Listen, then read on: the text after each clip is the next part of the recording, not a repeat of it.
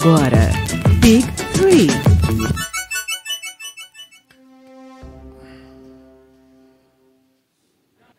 E começamos mais um Big Tree. Estamos hoje mais animados do que Brony, filho de Lebron, no TikTok. E para comentar esses playoffs comigo, essa bolha animadíssima, eu, Alice Vira-Lata, tô com Bamondes, o nosso técnica. Aí. Se apresente, Bar. Christian Pedroso.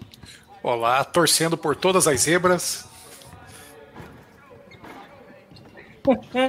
e Renan Maiamão. Mais quente do que Bangu. Mais ousado do que Tyler Hero. Boa noite, É. senhoras e senhores. Eita, Lele, que vocês estão com calor, eu tô com frio. Gente, vamos abrir o bloco, que a gente sempre faz esse primeiro bloco, assim, com umas notícias que foram as coisas mais hypadas da semana. Mike D'Antoni tá fora do Houston Rockets.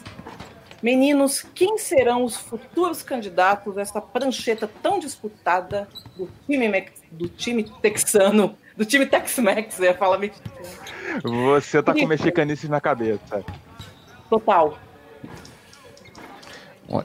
Pra mim, a gente, para mim, o Rockets vai contratar alguém do college ou ah, possivelmente do college. Eu acho que eles vão fazer rebuild pesado e vão pegar alguém totalmente de fora.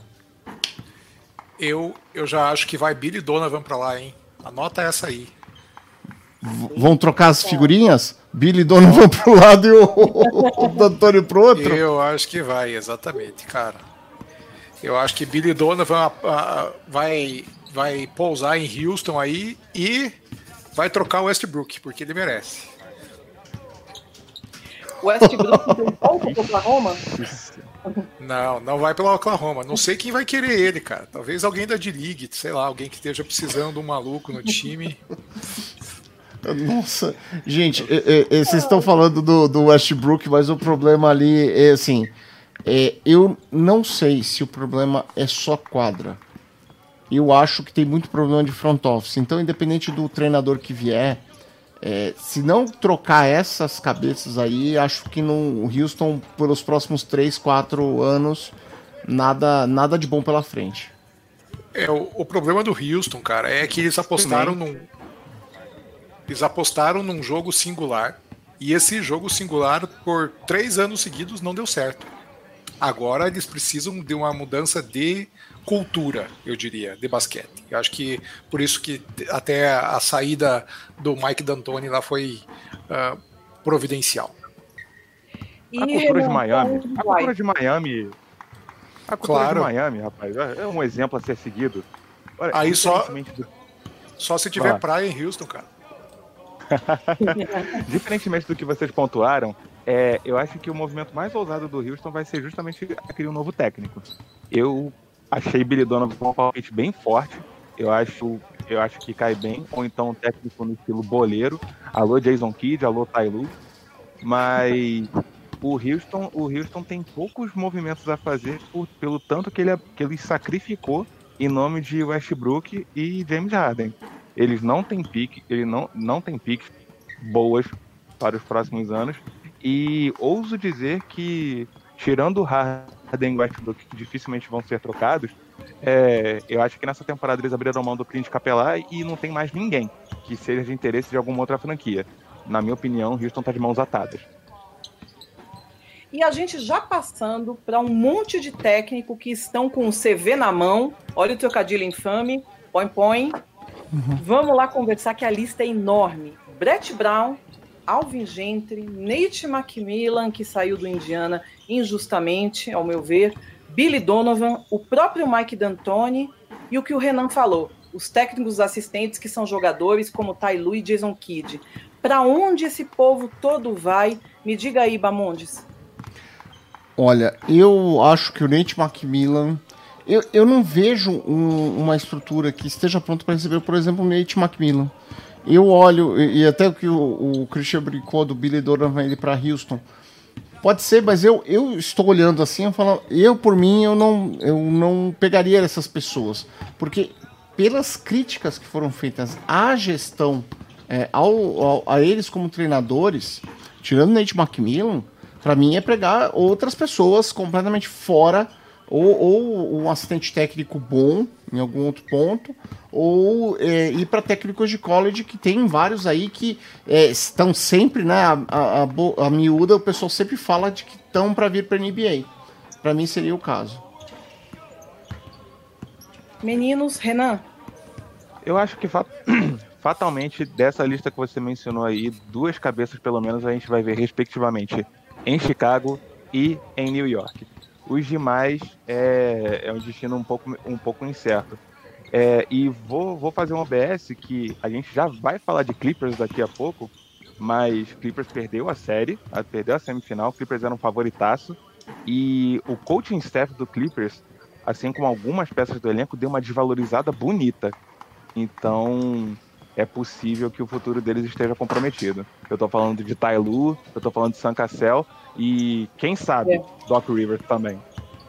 Não, Doc Rivers já foi confirmado na nova temporada do, do Clippers.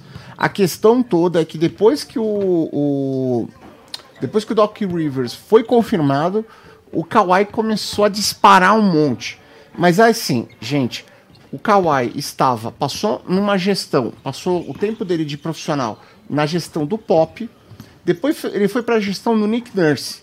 E agora ele foi para a gestão do Doc. Tipo assim, ele nunca tinha visto é, técnicos na média ou abaixo da média.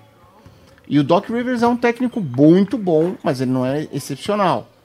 Ele vai agora que ele tá vendo. E imagina se ele tivesse pego um Brett Brown da vida. Entendeu? Eu acho que assim, o, o Kawhi tá caindo um pouco na realidade da NBA agora. E o que, que você acha, Christian? Assim, quando você, você falou do Billy Donovan antes, você encaixaria ele no Pelicans? Hum, eu não sei se ele teria essa paciência toda com a, com a pirralhada que tá lá, sabe? Tenho, tenho dúvidas a respeito disso. Eu acho que uh, o, talvez o Nate McMillan no, no, no Pelicans faça um trabalho até melhor do que ele. Acho que é um cara que teria mais paciência. E eu acho que o, o Pacers mereceria ou o Tyron Lu ou o Jason Kidd para terminar e enterrar esse time que ferrou meu bolão esse ano. É porque os caras me enganaram, né? Tô repetindo isso aqui toda semana, eu fiquei ofendido com o Indiana Pacers. E aí, Renan, você deu uma sugestão, né, pro Houston ter um técnico boleiro. Você, você acha que chegou a vez do Joel Santana no Houston Rockets?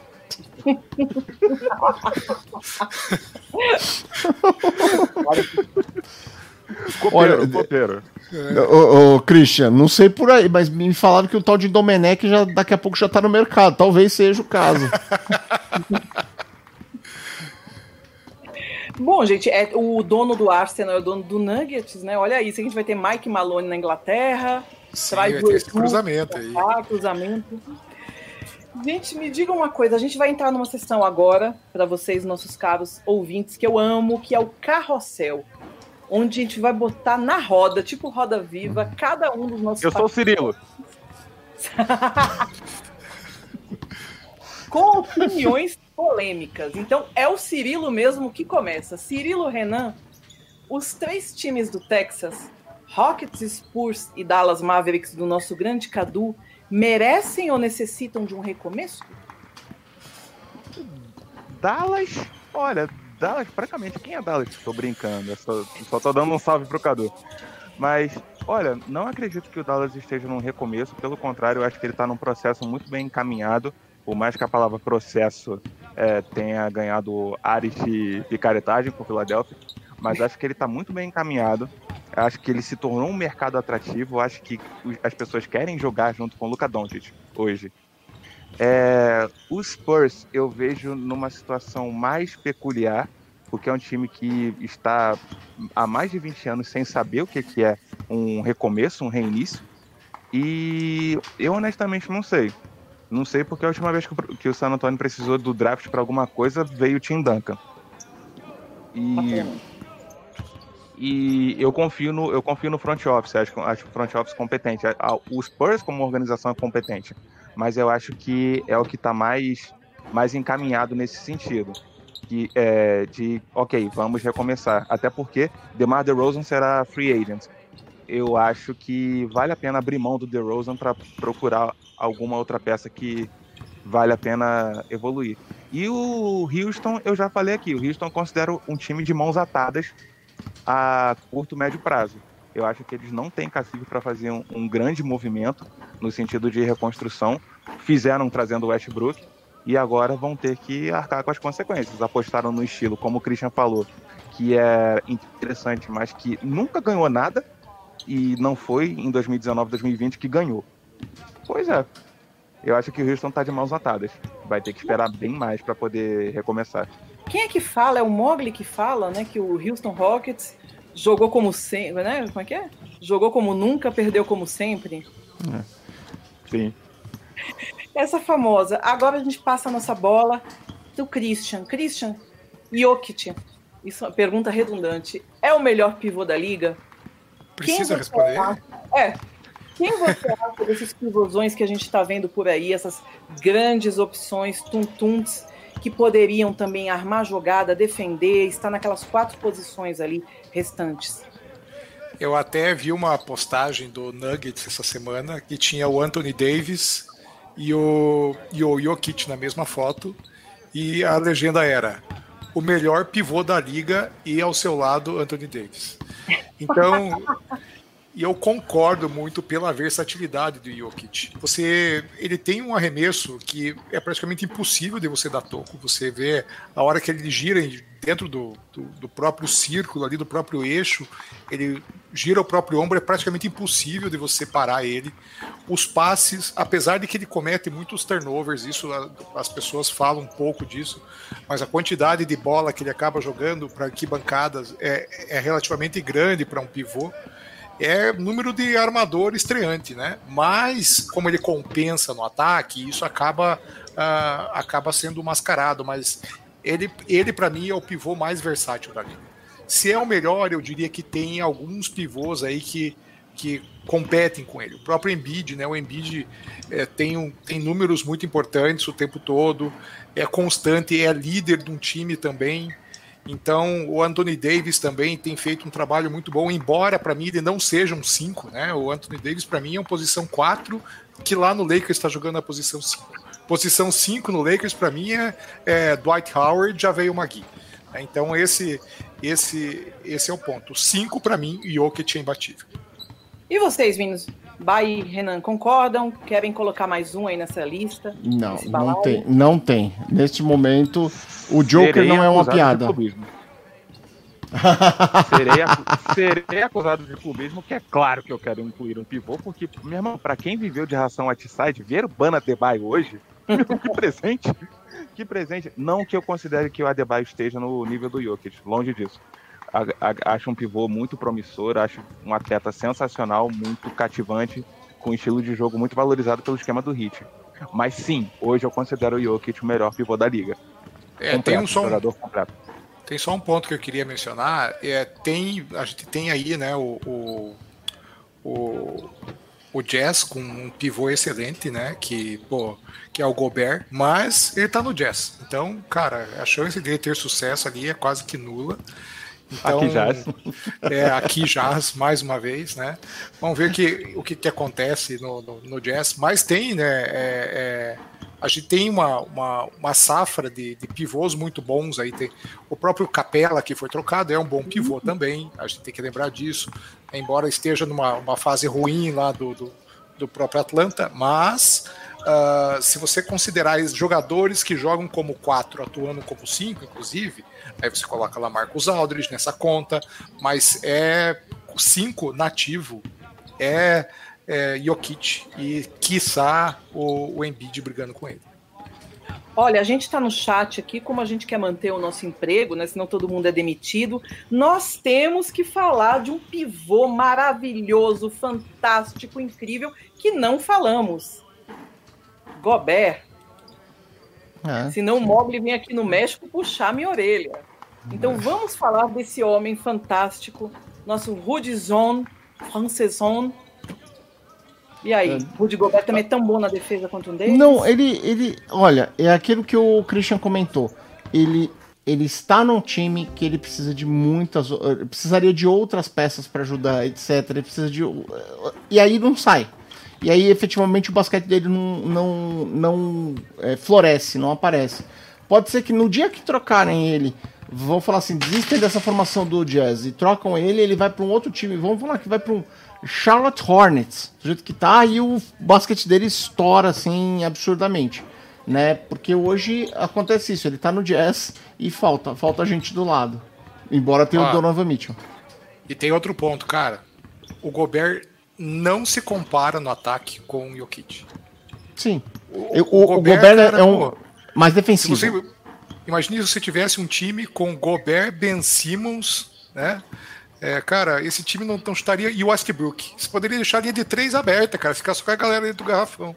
Cinco dentro do garrafão tava resolvido. gostei. Tira o Ben Simmons, mas gostei. Bamondes, agora a bola tá com você. Doc Rivers ainda precisa estar tá no Clippers? Você falou que ele vai confirmar ou ele vai pegar uma cenoura e sair pelo caminho? What's up, Doc? É, não, eu acho que assim, do, no caso do, do Doc Rivers, ele não tem nem para onde ir agora. É, ele foi trocado, lembrando, né, que ele foi trocado por Pix. Ele era o técnico do Boston, era um técnico que ia muito bem no Boston. Pediram, o Clippers trocou ele com Pix, inclusive, para trazê-lo para o Clippers e tentar fazer um time é, competitivo. Uh, ele, em certo, certa medida, conseguiu. O que eu acho, e sinceramente isso é, é assim, eu acho que ele cansou, tá cansando. Dentro do esquema dele, dentro do, dentro do Clippers, etc., tá desgastada a relação dele. Tanto que o, o, o dono do Clippers, o Steve Ballmer, foi conversar com o Jerry West se manteria ou não o Doc Rivers mais uma temporada. Ou seja, o desgaste, se você já está perguntando, é porque você já, na tua opinião, você já, você já não tá, já não tá mais lá. Então, esse para mim é o, é o, principal ponto. É, fora isso, assim, então o Jerry West confirmou, o Jerry West, ele normalmente, vamos falar assim, para quem conhece a história dele, de, de 80 a 90% de todas as apostas dele, ele acerta. Ele acerta. Então, eu, eu daria um, um braço a torcer, mas eu vejo o Doc Rivers cansado e desgastado dentro do Clippers. E agora o Kawhi, depois de ter confirmado, o Kawhi começou a dar tiro em cima dele. Vamos ver se ele resiste aí. E lembrando também que esse desgaste do Doc Rivers já vem desde aquele clipão que merecia título, como falavam, que era Red, que Chris Paul, Blake Griffin, DeAndre Jordan, aquela formação que não deu em nada, e o Redick no podcast foi muito enfático, falando que tinha muita treta de vestiário, que eles não se davam bem. Então o Doc, eu acho que já vem segurando más situações já tem um tempinho. Né?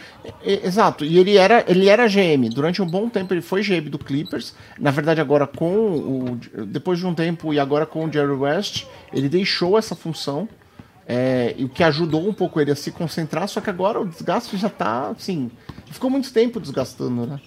Fogo. Complicadíssimo. Bom, vamos agora para o assunto que está todo mundo esperando. Você que não está vendo hoje ao vivo, ou você que não ativou o sininho, não lembrou, mas vai ver porque esse vídeo vai ficar lá no canal do YouTube. Semifinais da Conferência Oeste.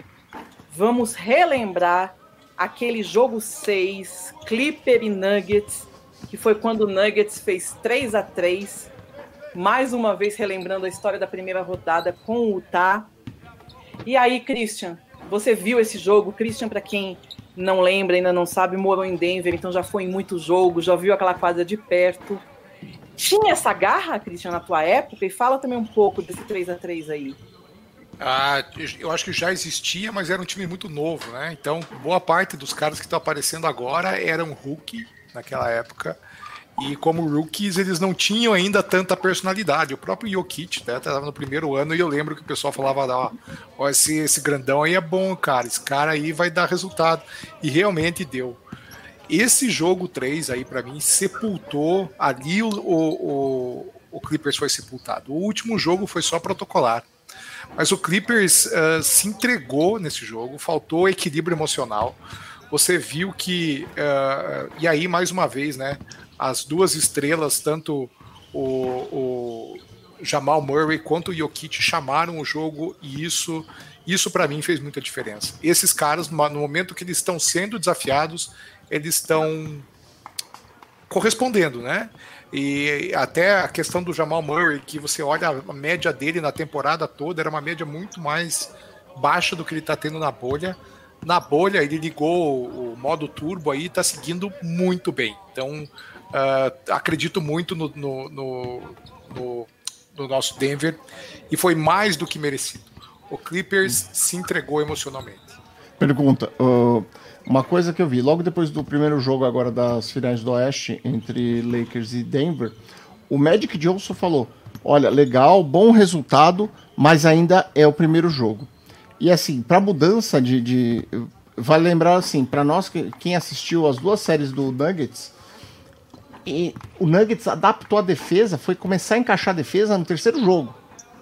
E quando encaixou a defesa, ele subiu os outros times. Então foi assim com o Jazz, foi assim com o Clippers também. Eles encaixaram a defesa e a defesa no último jogo contra o, contra o Clippers tava acabando com, assim, acabou, chegou a ter momentos de quatro pessoas em cima do Kawhi e o Kawhi sim, já totalmente é, é, sufocado que não conseguia nem ter para quem passar, é, passar a bola e tinham quatro pessoas livres, quatro jogadores livres, é complicado isso. Tem um, tem um ponto, Bamontes, o Grant parecia o pai dele marcando o Kawhi, cara. Sim. Ele Sim. foi muito bem, cara. Sim, foi, foi sensacional. E é legal que o, o, o Jeremy Grant jogava com a, na temporada passada, né? Ele jogava em Oklahoma. Então ele sabe Sim. todo. É, ele, sabia toda a movimentação do Paul George.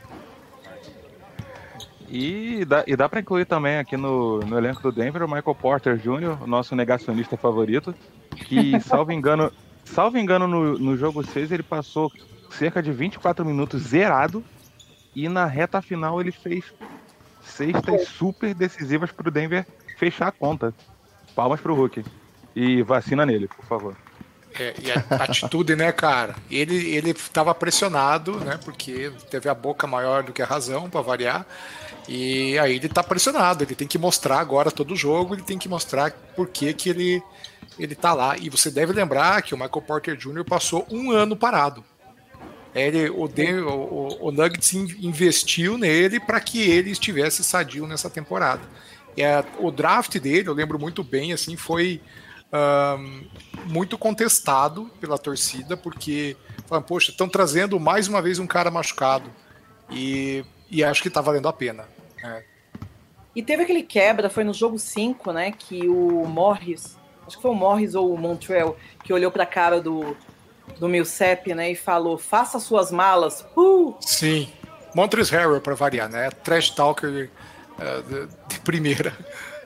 Eu não, ontem mas... gravei com o pessoal lá do Perhaps, eu tava até comentando uma coisa, não sei vocês, vou até lançar essa pergunta nessa série que a gente tá falando dos dois últimos jogos de Clippers e Denver. Eu tô cansada de trash talk, não é falso moralismo não, porque eu mesmo uhum. sou a muçulmana que mais xinga na vida. A minha continha lá com Deus tá enorme, tá? Eu, eu, muito, muito.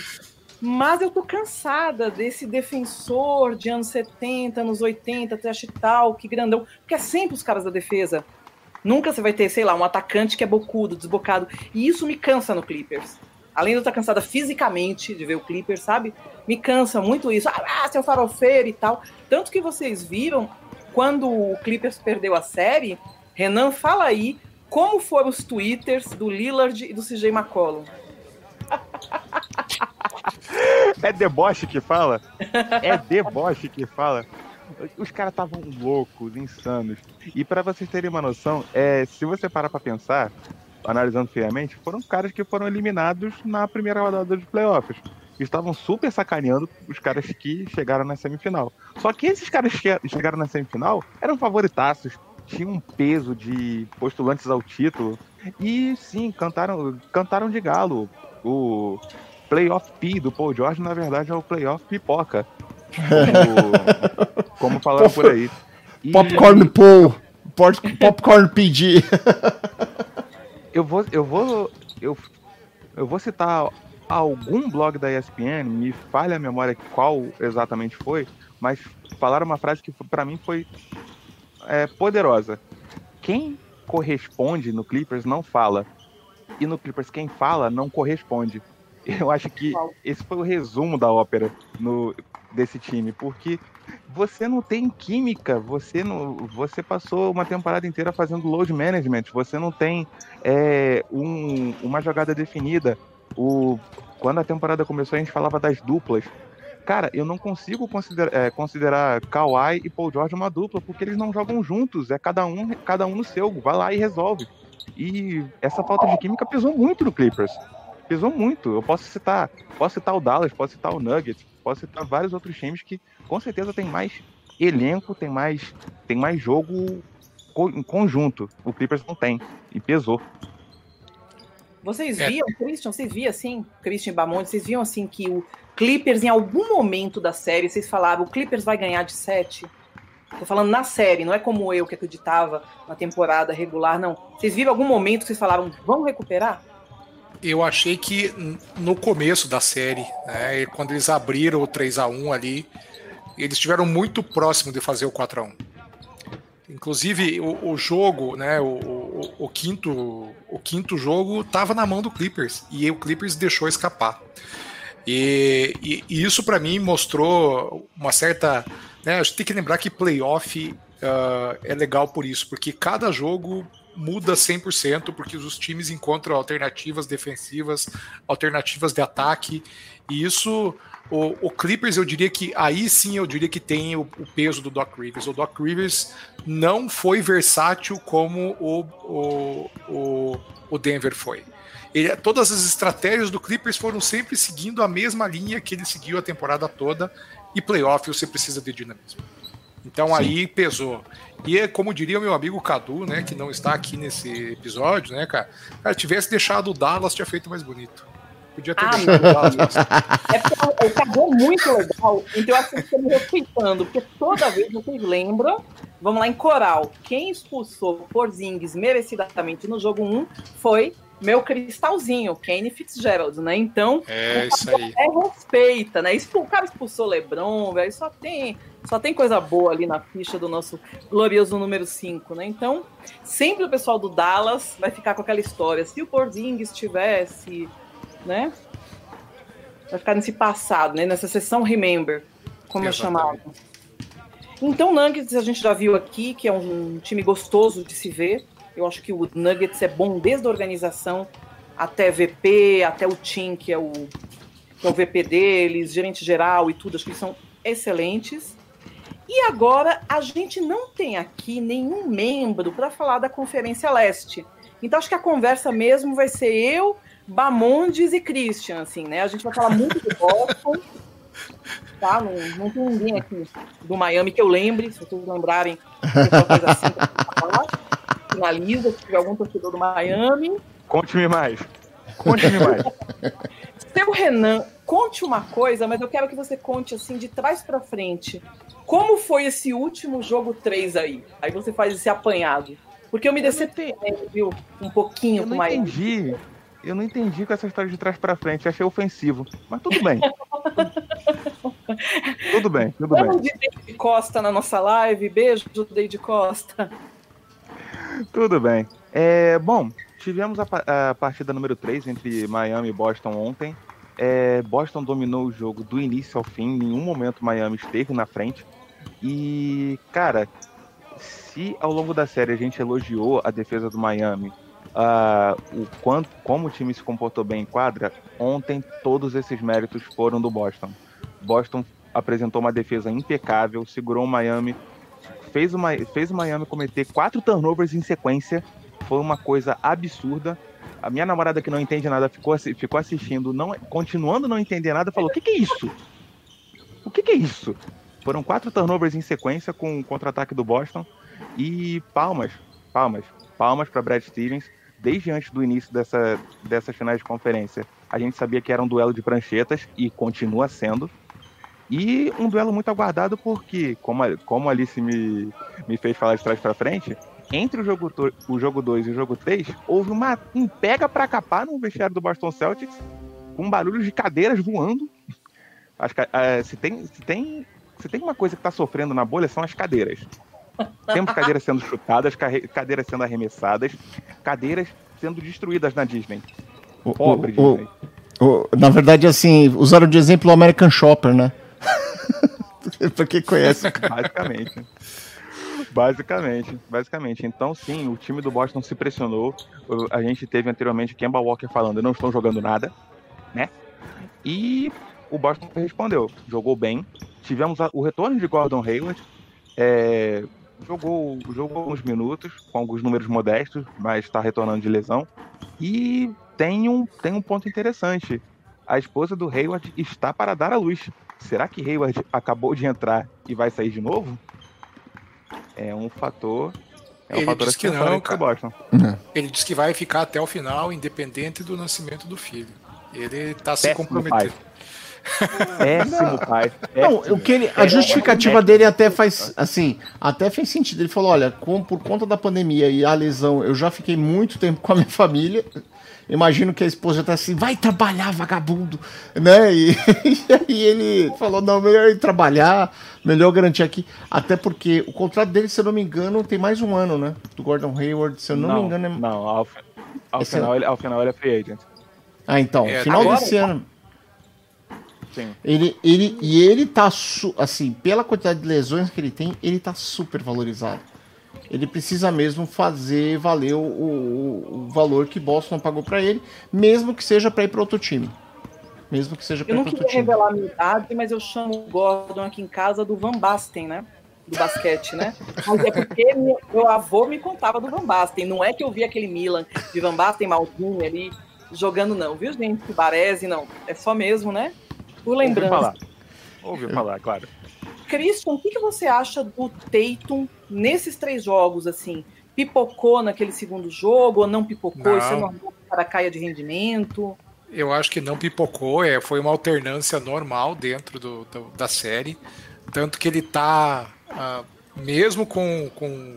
Se você lembrar daquele toco fantástico, né? Do Adebayo em cima do Tatum que é para mim um dos maiores tocos, né? Junto com aquele que o LeBron deu no Igodala, um dos maiores dos playoffs. A diferença é que esse decidiu o jogo literalmente. Mas segundo o Magic Johnson é. é. Para o Magic e, Johnson é. E você tem que lembrar que o cara foi para cima. Ele teve coragem, cara. Nesse momento ali, você pegar a bola, vou para cima, tem Adebayo lá no, no garrafão, eu vou para dar uma posterizada em cima do Adebayo.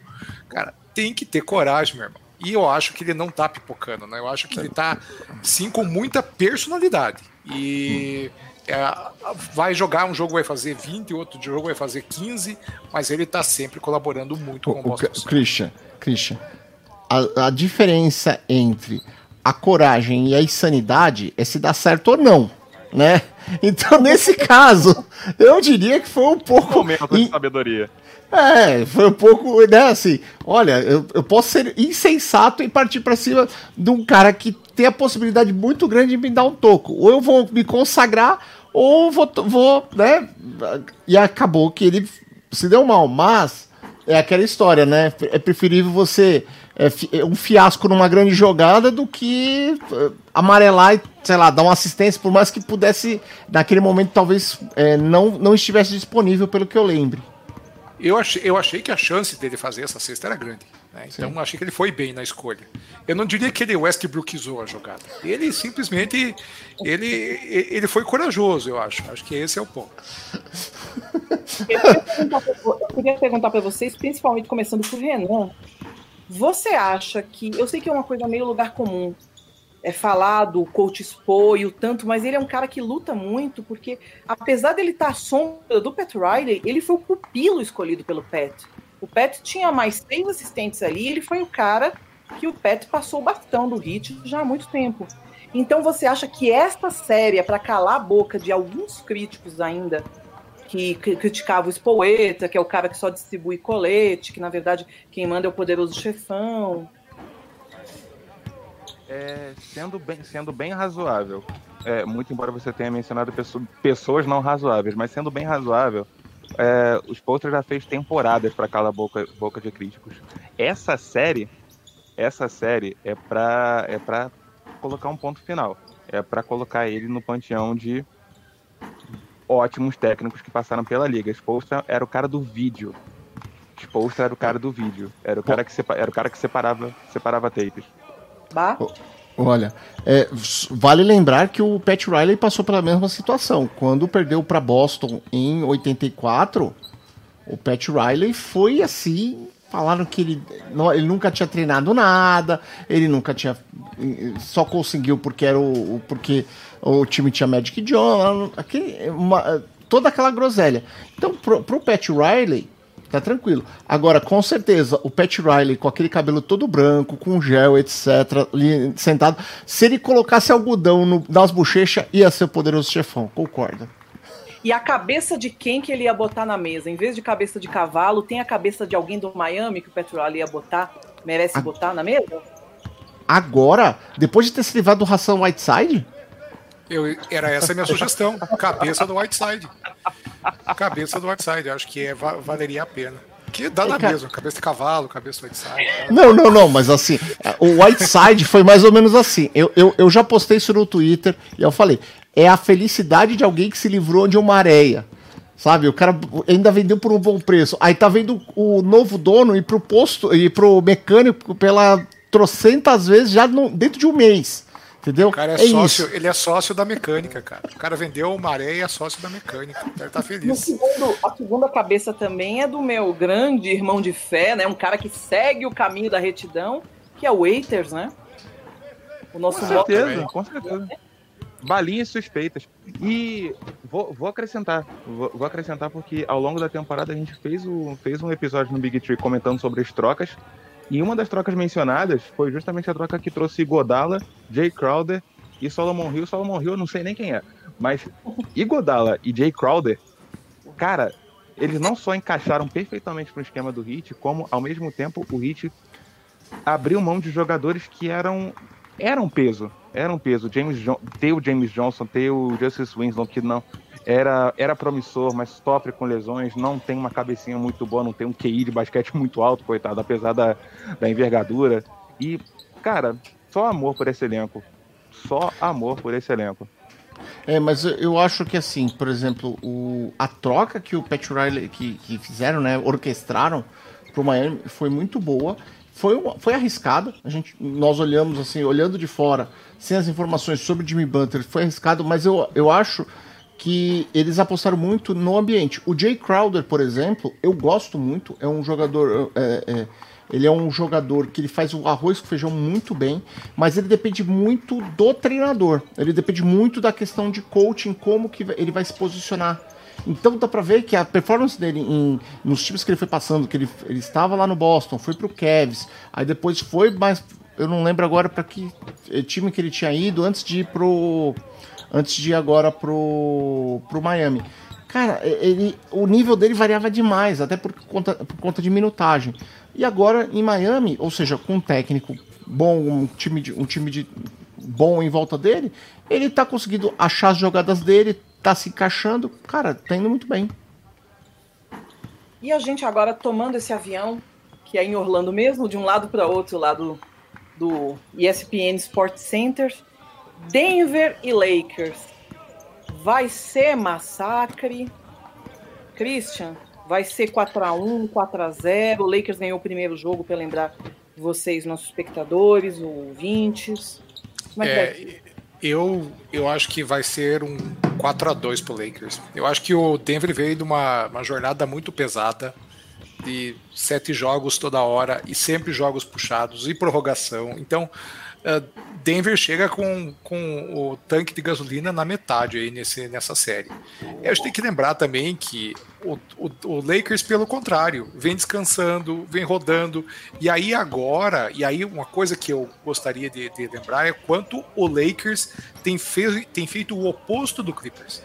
O Lakers ele tem se adaptado muito mais rápido às defesas e até as formas de ataque do, pro, pro conforme as defesas dos outros times encaixam para eles. A forma como eles fizeram a dobra no James Harden, como, como eles, eles escolheram o momento certo de dobrar durante a série. É, você deve lembrar que no meio da temporada os times começaram a marcar o James Harden lá no meio da quadra.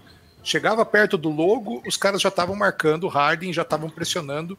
E aí o que, que, ele fazia? Fazia um corta-luz, sobrava para ele de novo e ele resolvia. Então a forma como o Lakers marcou, tinham situações até que, é, se você reparar, talvez fosse a pior situação para o Harden. Muitas vezes sobrava Harden contra Anthony Davis. E aí o Anthony Davis conseguia ter muito sucesso na marcação sobre o Harden. Então, o, o Lakers, para mim, está mostrando uma maturidade de campeão. Se Posso... vai ser campeão, eu não sei, mas que está tá jogando para isso, sim. É, posso. Uma coisa que eu vi, pelo menos. É, quando o LeBron falou na imprensa de que gostaria que o Kuzma fosse o terceiro jogador do time, eu estranhei. Mas se vocês perceberem, depois que ele falou isso do Kyle Kuzma, quem apareceu foi o, o tudo bem, estava voltando de lesão, o Ryan Rondo e o Caruso. Eles, eu acho que ele mexeu com o brilho deles, principalmente do Caruso, que ele já estava jogando. Ele mexeu com o brilho e ele está jogando uh, melhor.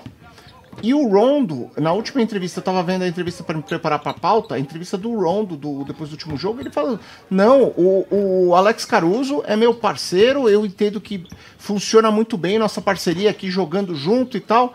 Ou seja, o Rondo tá dando crédito pro Caruso. Né? Então tá, tá validando o Caruso. E isso eu acho que meio que da, da hora que o, que o Lebron fez essa conversa, meio que de, de alguma forma essas pessoas, esses jogadores, mexeu de alguma forma com o brilho deles também, eles estão aparecendo mais. Você tem que lembrar uma coisa, cara. Caruso, na, na, semana passada, ele foi o segundo colocado no nosso troféu Big Tree de jogador mais carismático. Então ele vai receber muito mais chances a partir disso, porque ele recebeu muito mais atenção da imprensa desde aquele momento, e eu confio em Alex Caruso, cara. Badaladíssimo, badaladíssimo. E olha que o Rondo não gosta de muita gente, não. Se ele gosta do Caruso, é pra, é pra enaltecer. É, é, é assim, né? o, mas, e o, o, ao contrário do Playoff P, o playoff rondo é verdadeiro. Nós já vimos isso em Boston, nós já vimos isso contra Miami. A gente está vendo de novo aqui, estamos vendo de novo aqui em LA. E talvez o Rondo seja um dos jogadores. Eu tinha levantado, mas eu acho que não teve nenhum jogador que foi campeão por Celtics e Lakers. Se tiver, o Rondo vai. Ele pode entrar. Assim, é, é, é, ele pode ir para dois Halls da Fama de, de times, né? Ele pode pendurar em dois times que são, assim, é a maior rivalidade, cara. Que, que sensacional. Se, eu, eu gostaria muito que o Rondo tivesse essa, essa marca aí no, no currículo. E assim, Renan, você acha que o Denver pode dar um trabalhinho em algum jogo, ser como foi a série Toronto e Celtics, que o Celtics ia dar uma varrida, só não deu porque o Toronto ganhou em 0.5, em 10 segundos. Você acha que o Denver pode dar essa surpresa de ser um 4x1, 4x2? Olha, Denver tem a chave do carro, Denver tem o carro, Denver tem a carteira de motorista, mas não sei se Denver tem gasolina para fazer isso, honestamente. É, não é, não é, não é criticar o time, é reconhecer que o Lakers está num momento bom, está embalado.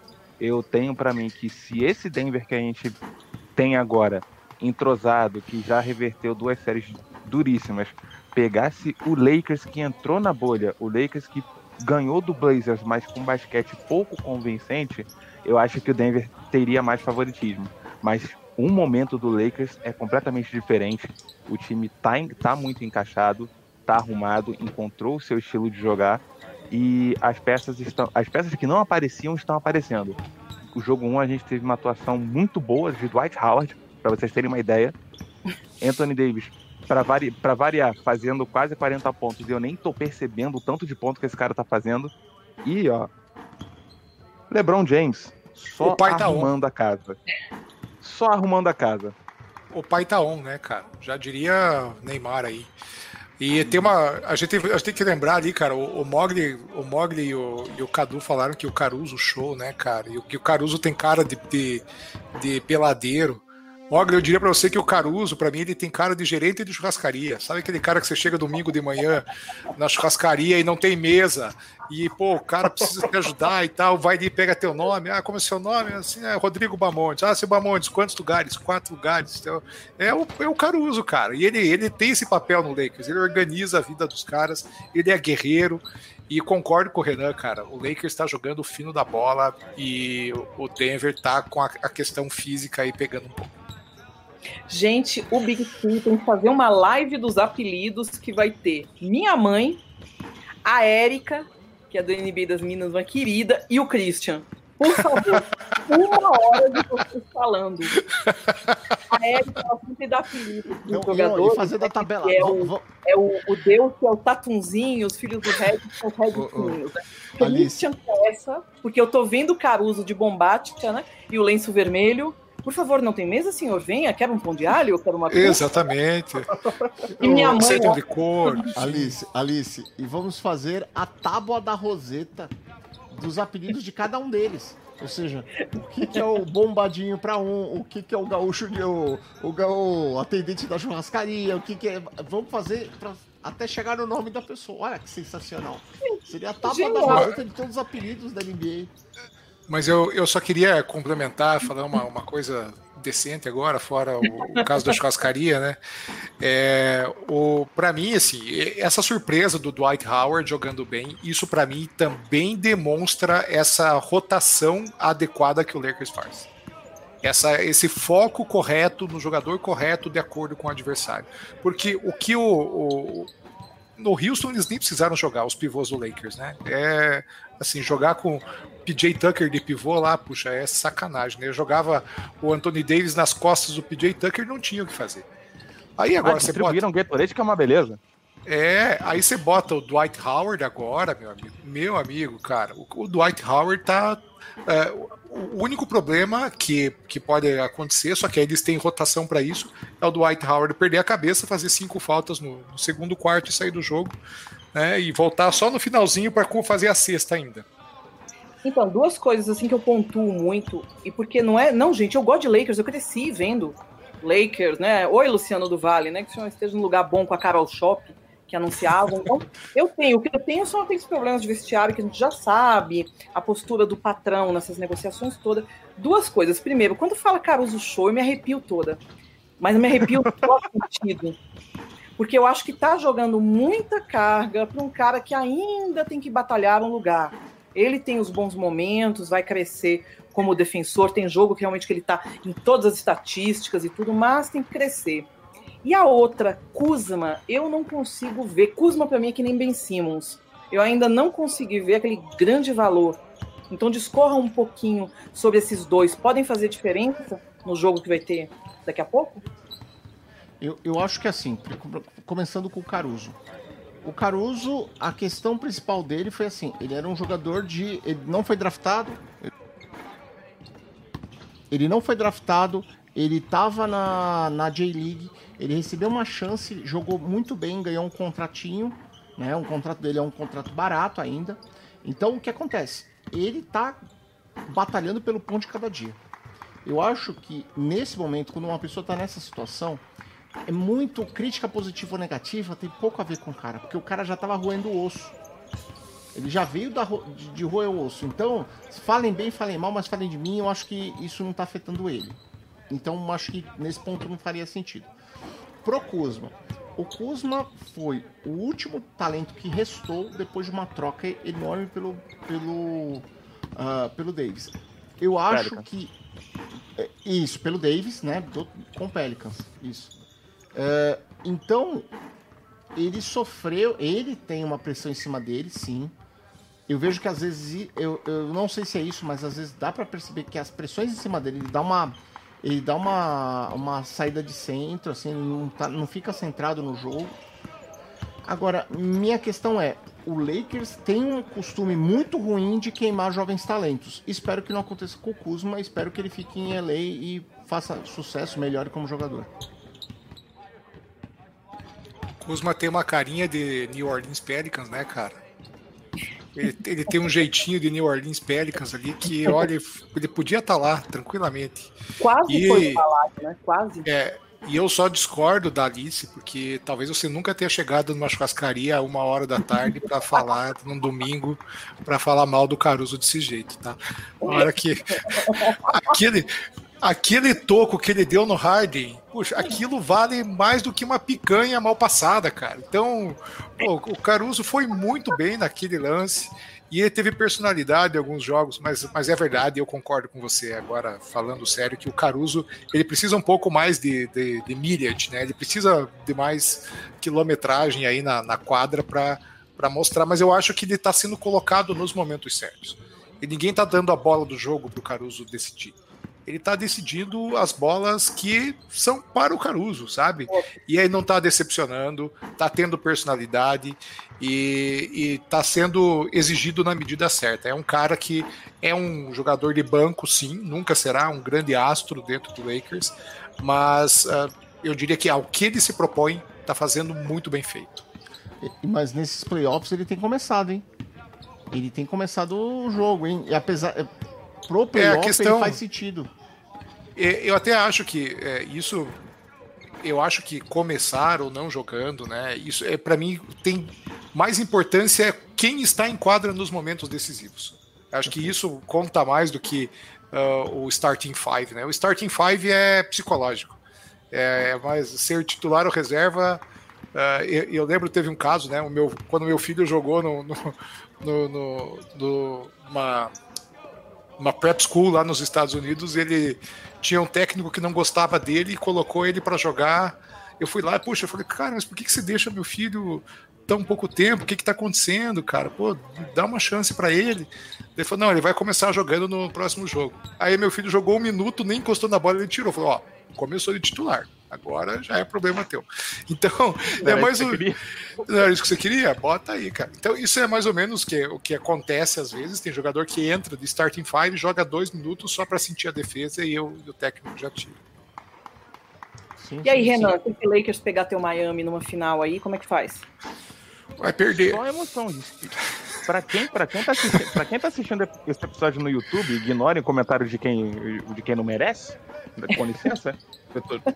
Dá licença. É, quem tá assistindo esse episódio no YouTube, tá vendo que eu tô com, uma, tô com uma camisa do Lebron da época que ele jogava no Miami. Meu coração está dividido.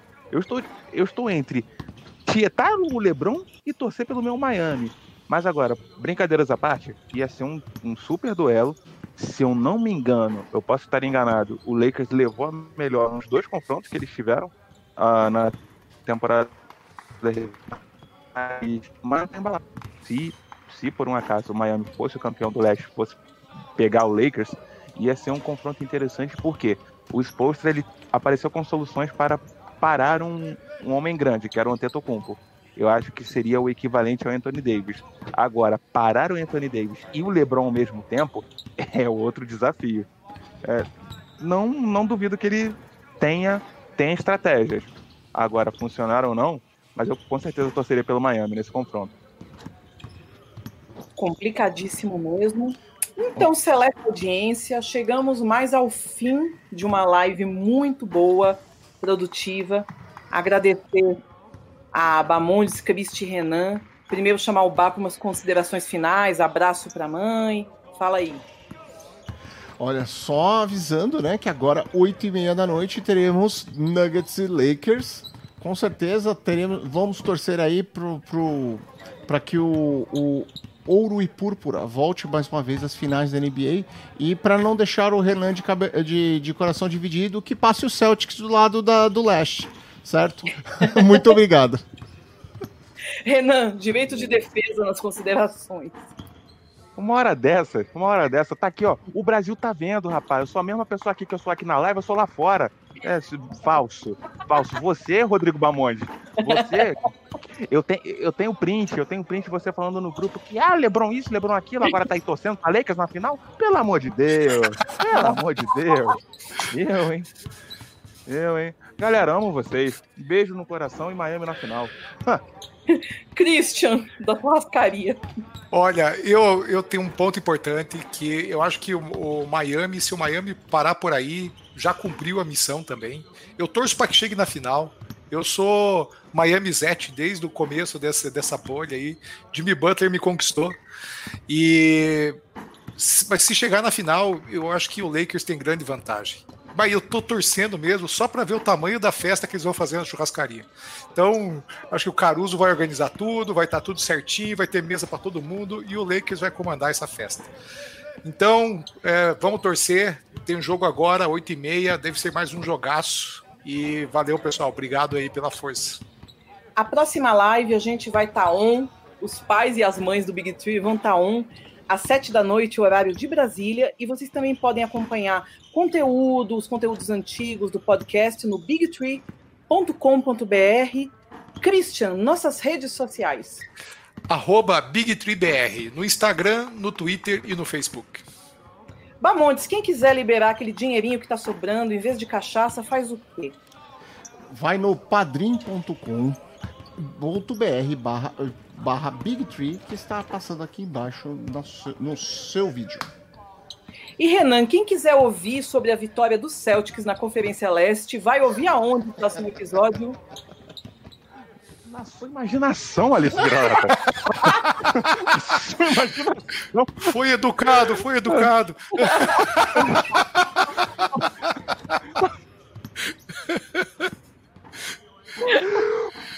para esse, para esse e outros devaneios, você pode ouvir o Big Tree em qualquer agregador de podcast, além de Deezer, iTunes, Google Podcast e Spotify. Então, gente, um salve divertidíssimo. Até semana que vem. Bye, bye. Valeu! Valeu, Valeu galera.